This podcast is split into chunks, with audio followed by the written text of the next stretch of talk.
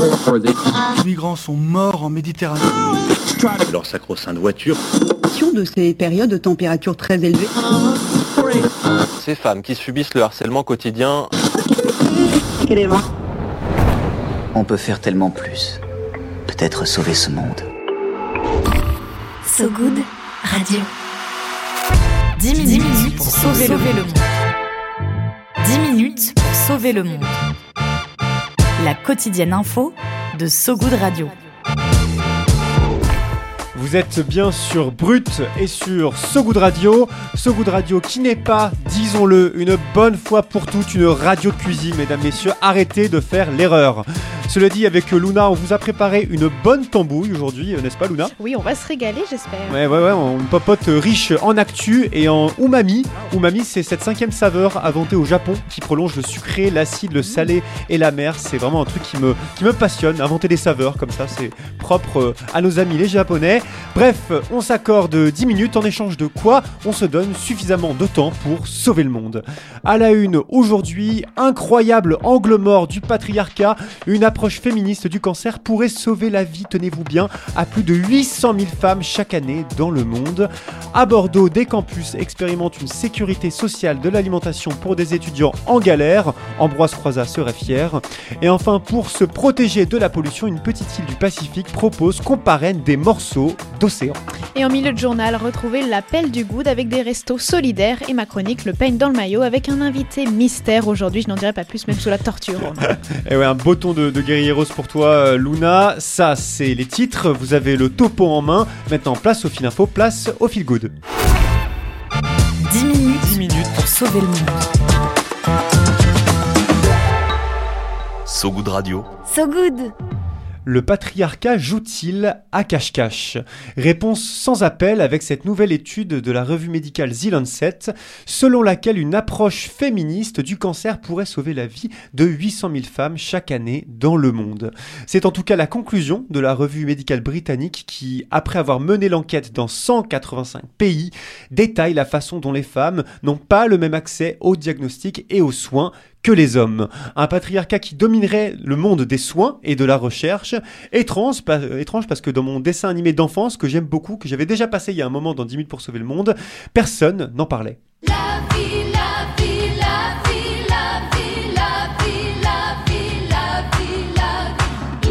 Il était une fois à la vie, euh, sous-titré La fabuleuse histoire du corps humain, un voyage dans l'infiniment petit, nos cellules, notre oxygène, nos virus, tous personnifiés par de petits personnages tout mignons, tout pleins. Est-ce que tu connais Luna? Évidemment, toute mon enfance là que tu fais revivre. Ok, j'avais peur qu'il y ait un écart générationnel entre ah nous, mais non, tu connais, c'est cool. Et bah dans ce fabuleux dessin animé, pas de mention d'une approche féministe de la santé. Oui, bah parce que ce dessin animé, il date de 1986 et à l'époque, c'est dire, le divorce par consentement mutuel fêtait tout juste ses 10 ans. Mais depuis, de l'eau est passée sous les ponts, il était une fois la vie et même disponible en DVD désormais et surtout le monde de la recherche commence peu à peu à s'ouvrir. Disponible en DVD euh, et en Blu-ray. Et concernant le monde de la recherche, ouais, il bouge. Il y a des études sur l'endométriose qui sont sorties ces dernières années pour mieux traiter cette maladie gynécologique qui touche une à deux femmes sur dix. Cette fois-ci, c'est le cancer qui est passé au peigne fin. Le cancer qui, selon The Lancet, provoque la mort prématurée de 2 à 3 millions de femmes chaque année dans le monde. Or, vous l'avez compris, 800 000 femmes pourraient en être potentiellement sauvées si le patriarcat ne venait pas s'immiscer dans la santé. En cause des inégalités sociales comme le manque d'éducation des femmes, le manque d'autonomie par l'emploi et donc de pouvoir de décision, limitant l'accès des femmes aux diagnostics précoces et aux soins. L'étude montre également que les femmes valorisées pour leur rôle reproductif et maternel voient les soins qui leur sont apportés se concentrer sur les cancers dits féminins. Ouais, des cancers comme celui du sein et celui de l'utérus, du col de l'utérus, alors que le cancer du poumon et le cancer colorectal sont également parmi les causes de décès les plus importantes chez les femmes. Autre élément qui expliquerait la surmortalité des femmes dans ce domaine, leur sous-représentation dans le secteur oncologique, celui qui traite du cancer. C'est donc une approche intersectionnelle de la santé que suggère The Lancet, à l'intersection donc de la santé et du genre, le même type d'approche que celle visant à installer par exemple des mannequins féminins dans les crash tests des voitures pour que airbags et systèmes de protection soient adaptés à leur corps. Façon de se rappeler que le patriarcat, il est comme le diable, il se cache donc dans les détails.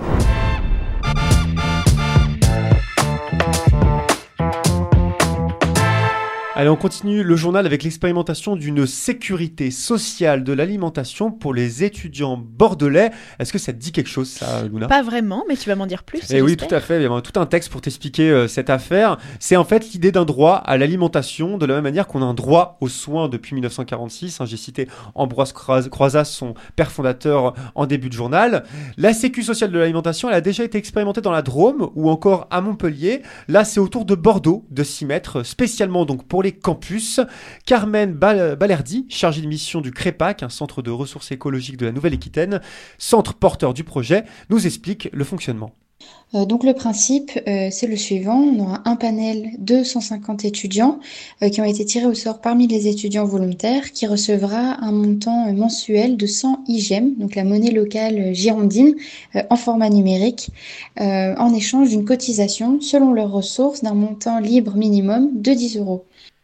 Et oui, c'est Célia euh, qui euh, l'a eu au téléphone euh, tout à l'heure. 150 étudiants vont donc payer à minima 10 euros par mois pour pouvoir dépenser 100 euros dans des magasins conventionnés, souvent locaux, de saison, et qui rémunèrent bien leurs producteurs.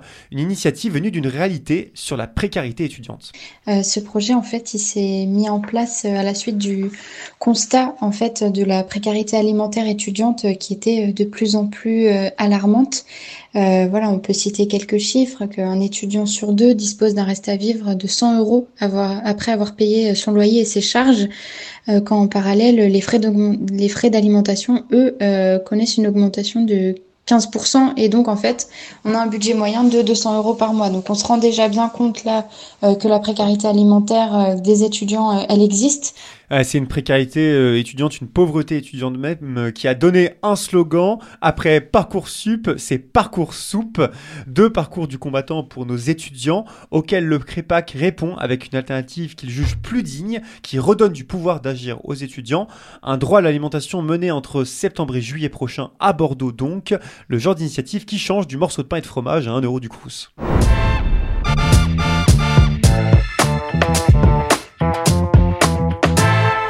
Serais ce genre de personne, Luna, à parrainer un petit morceau d'océan pour le protéger Écoute, je pense qu'il faut pas trop s'en occuper, donc pourquoi pas. hein. Ok, bah écoute, ça pourrait t'intéresser parce que la nation insulaire de Niue, dans le Pacifique, veut protéger euh, ses eaux territoriales et du coup, euh, bah, tu peux casser ta tirelire et lâcher 148 dollars, en, en grosso modo 140 euros, pour devenir la marraine d'un kilomètre carré d'océan. De quoi la protéger, cette petite île de la pêche illégale ou des déchets plastiques sur une période de 20 ans.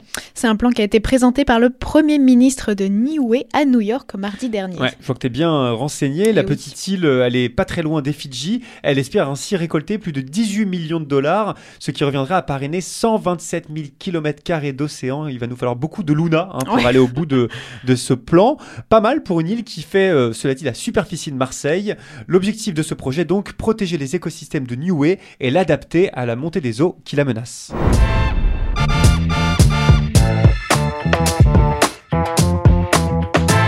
Allez, on est en direct sur So Good Radio et sur Brut. L'actu du jour, c'est terminé, mais on a l'appel du good qui vient et également un invité mystère, ou plutôt une invitée mystère. L'appel du good. Allô L'appel du good. Allô, j'écoute À So Good Radio, on vient tendre notre micro à des personnes qui essayent de rendre le monde un peu meilleur avec des initiatives ou encore des associations de leur quartier. Et aujourd'hui, on écoute Marie nous parler d'Ernest, un réseau de restaurateurs solidaires. Bonjour So Good Radio, je suis Marie, la directrice de l'association Ernest. Ernest, c'est une association un peu particulière parce qu'on s'est construit autour de l'idée qu'on voulait faire une aide alimentaire de qualité. Pour ça, il y a quelques années, on est allé voir des restaurateurs et des restauratrices du, de Paris, de quartier nord-est, et on leur a demandé s'ils étaient d'accord de majorer de quelques centimes leur addition pour qu'on puisse faire une aide alimentaire de qualité dans leur quartier. Pendant le Covid, on a cuisiné beaucoup de repas, plus de 150 000, avec 300 bénévoles, 80 chefs, et cette communauté qui a grandi, qui fait euh, des festivals culinaires et solidaires, aujourd'hui avec elle, on est en train d'ouvrir un lieu, un restaurant, un espace culturel, un QG aussi où on va pouvoir cuisiner pour l'aide alimentaire et après partir en distribution pour les maraudes. Donc si toi aussi tu as envie de nous aider, bah viens boire un verre de vin nature, viens manger le midi ou le soir, ou viens cuisiner pour l'aide alimentaire. C'est aux 4 impasses de Joinville, dans le 19e, métro Crimée, et ça s'appelle Chez Ernest. À bientôt! Merci Marie. Et actuellement, Ernest regroupe plus de 200 restaurants partenaires et travaille avec six centres sociaux à Paris et à Bordeaux aussi. Des initiatives euh, qui semblent indispensables vu le contexte actuel. Pour rappel, en février dernier, la Banque alimentaire elle avait annoncé que 2,4 millions de Français dépendaient des aides alimentaires, un chiffre qui a triplé en 10 ans. Donc pour celles et ceux qui veulent en savoir plus, retrouvez toutes les infos de Ernest sur sogoodradio.fr. Viens voir un peu par ici. J'ai une bonne nouvelle pour toi. dans le maillot. Le Pen dans le maillot. Et on continue donc ce journal euh, bah, déjà avec un petit verre de vin nature. Évidemment. Ça, c'est tentant. Et puis avec ton peigne dans le maillot, Luna. Oui, pour s'endormir un peu moins con, il y a le peigne dans le maillot. C'est le moment où on se donne des recommandations en tout genre. Et aujourd'hui, mon peigne prend forme humaine puisqu'on reçoit Ah. Mélina Boetti. Salut Mélina. Salut. Bon, on ne va pas vous le cacher, Mélina, c'est pas une invitée comme les autres. En toute objectivité, tu fais partie de l'équipe So Good, donc c'est un peu notre instant euh, auto-promo. Disclaimer. Et oui. Mais ça n'empêche, tu viens nous parler d'un podcast super prometteur, une série de reportages avec pour nom Enquête des possibles, et tu ne t'attaques pas à n'importe quoi puisque tu viens t'intéresser aux Jeux Olympiques de 2024. On écoute Emmanuel Macron nous en parler. Mesdames et messieurs les membres du CIO, mesdames et messieurs, chers amis, je vous ai accueillis pour quelques-uns d'entre vous en mai dernier à Paris, à l'Élysée, après quelques jours dans ses responsabilités. Et je vous ai retrouvé quelques semaines plus tard pour euh, la plupart d'entre vous aujourd'hui à Lausanne pour défendre aux côtés de l'ensemble de l'équipe française cette candidature de Paris 2024. Alors je tenais, même par le biais de ce message vidéo, à être parmi vous pour euh, ce rendez-vous de Lima. Et je voulais ici vous redire l'engagement complet de tout un pays derrière ces Jeux, derrière cette candidature française Paris 2024. Un engagement à vos côtés, aujourd'hui, pour expliquer le projet, qui est un projet ambitieux dans le monde qui est aujourd'hui le nôtre, défendre les valeurs de l'olympisme, c'est aussi œuvrer pour euh, plus d'équilibre, plus de multilatéralisme, pour une société plus inclusive et plus durable. I want to have a word as well for our friends from Los Angeles. Si on continue à laisser parler, on va s'endormir, donc on va euh, skipper la anglais, version hein. euh, anglais. J'ai doigts de Donc- m'engager pour défendre Ah les bah, je peignes. comprends. Là, là, on y est, là, on y est. Donc des engagements de tout un pays pour Emmanuel Macron, mais entre promesses, attentes et réalité de terrain, toi tu te demandes s'il est possible de conjuguer des enjeux environnementaux, sociaux ou encore queer avec euh, une organisation aussi gigantesque. Est-ce une quête utopique ou bien réelle? On le sait, Paris 2024 n'a pas 2024, pardon, n'a pas encore commencé et est déjà controversé, souvent avec des critiques fondées. Alors comment toi, euh, Mélina, qui est allée sur le terrain, est-ce que tu as vécu ça? Est-ce que tu as le sentiment qu'il y a encore, euh, qu'il y a déjà pas mal de déçus ou au contraire que certains ont encore espoir euh, sur ces JO Mais en fait, j'ai envie de dire, euh, on arrive chargé, c'est-à-dire qu'il y a un précédent avant Paris 2024, il y a des précédents de ces événements euh, mondiaux planétaires que sont les Jeux euh, olympiques, paralympiques, mais aussi euh, les dernières Coupes du Monde, notamment la Coupe du Monde au Qatar qui a fait énormément de bruit. Donc évidemment, le sujet est clivant. Euh, il y a le désir profond de, des, des observateurs, observatrices qui euh, vivent à travers le sport, le, le, son pouvoir fédérateur et son pouvoir euh, émotionnel, son pouvoir, sa capacité à, à, faire bouger les foules. Et en même temps, euh, bon ben, on peut pas nier qu'on est dans une époque où euh, tout doit se transformer, où les contours de la société sont en train d'évoluer et on n'a pas le choix d'en être et de, de, progresser avec elle. Donc oui, c'est ce qui fait que dans ce podcast, on retrouve énormément de nuances. Enfin, on, y va très humblement. Il a pas de, on n'a pas de certitude, mais on a des convictions. Et tu vas analyser tout ça du coup dans une série de huit épisodes, c'est huit reportages, huit thématiques. Et qu'est-ce qu'on va y entendre et de quelle façon toi tu nous emmènes décortiquer tout ça? Bah alors déjà, on y entend euh, des personnes rencontrées sur le terrain, que ce soit des, personnes qui œuvrent euh, directement pour l'organisation des Jeux, mais aussi des sportifs, euh, des athlètes, euh, des parathlètes, et aussi des, badauds, j'ai envie de dire, des, gens qui vibrent euh, grâce au sport. Donc euh, il, y a, tout un panel de, personnes qui viennent d'horizons divers et qui, euh, parlent, j'essaie en tout cas de les faire parler avec leur cœur et de sortir un petit peu de, de, de ce côté très aseptisé euh, qu'on essaie de nous vendre, comme s'il fallait à partir du moment où on est ville haute euh, que, que le, tapis se dé- le tapis rouge se déroule et qu'on embraye tous le pas euh, dans un même élan. Non, c'est pas ça en fait. Il faut, il faut savoir jongler euh, et, et y garder le plaisir intact. Et du coup, tu ouvres le bal avec un premier épisode qui aborde le genre et l'inclusivité dans le sport. Et attention, il ne se dévoile pas euh, n'importe où, puisqu'on pourra l'écouter en avant-première le vendredi euh, 14 octobre au Paris Podcast Festival. Qu'est-ce que tu attends de cet événement et puis surtout, qu'est-ce qui va s'y passer exactement? Mais il n'y a pas meilleur tremplin, j'ai envie de dire, hein, pour démarrer un, pour démarrer un programme, un premier épisode.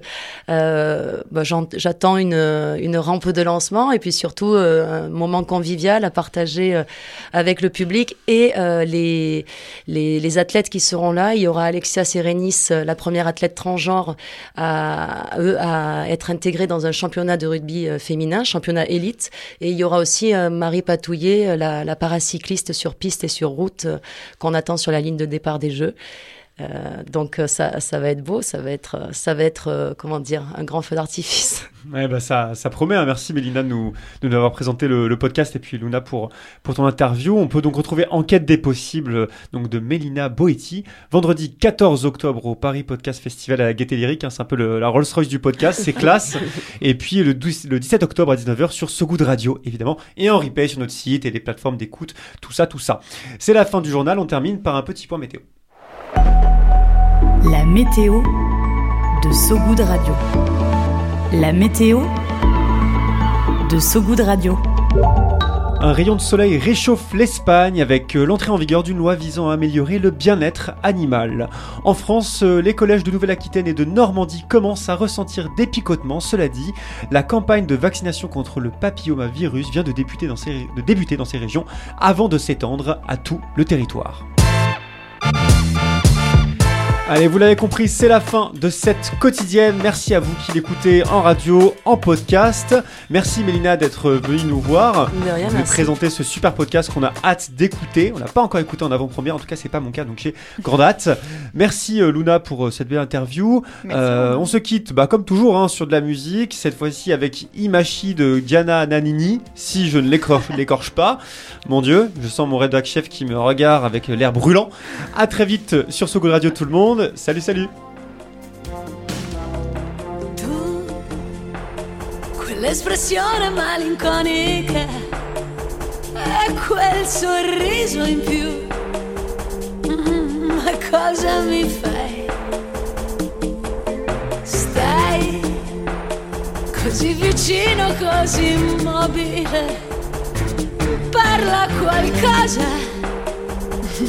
Non ti ascolto mai.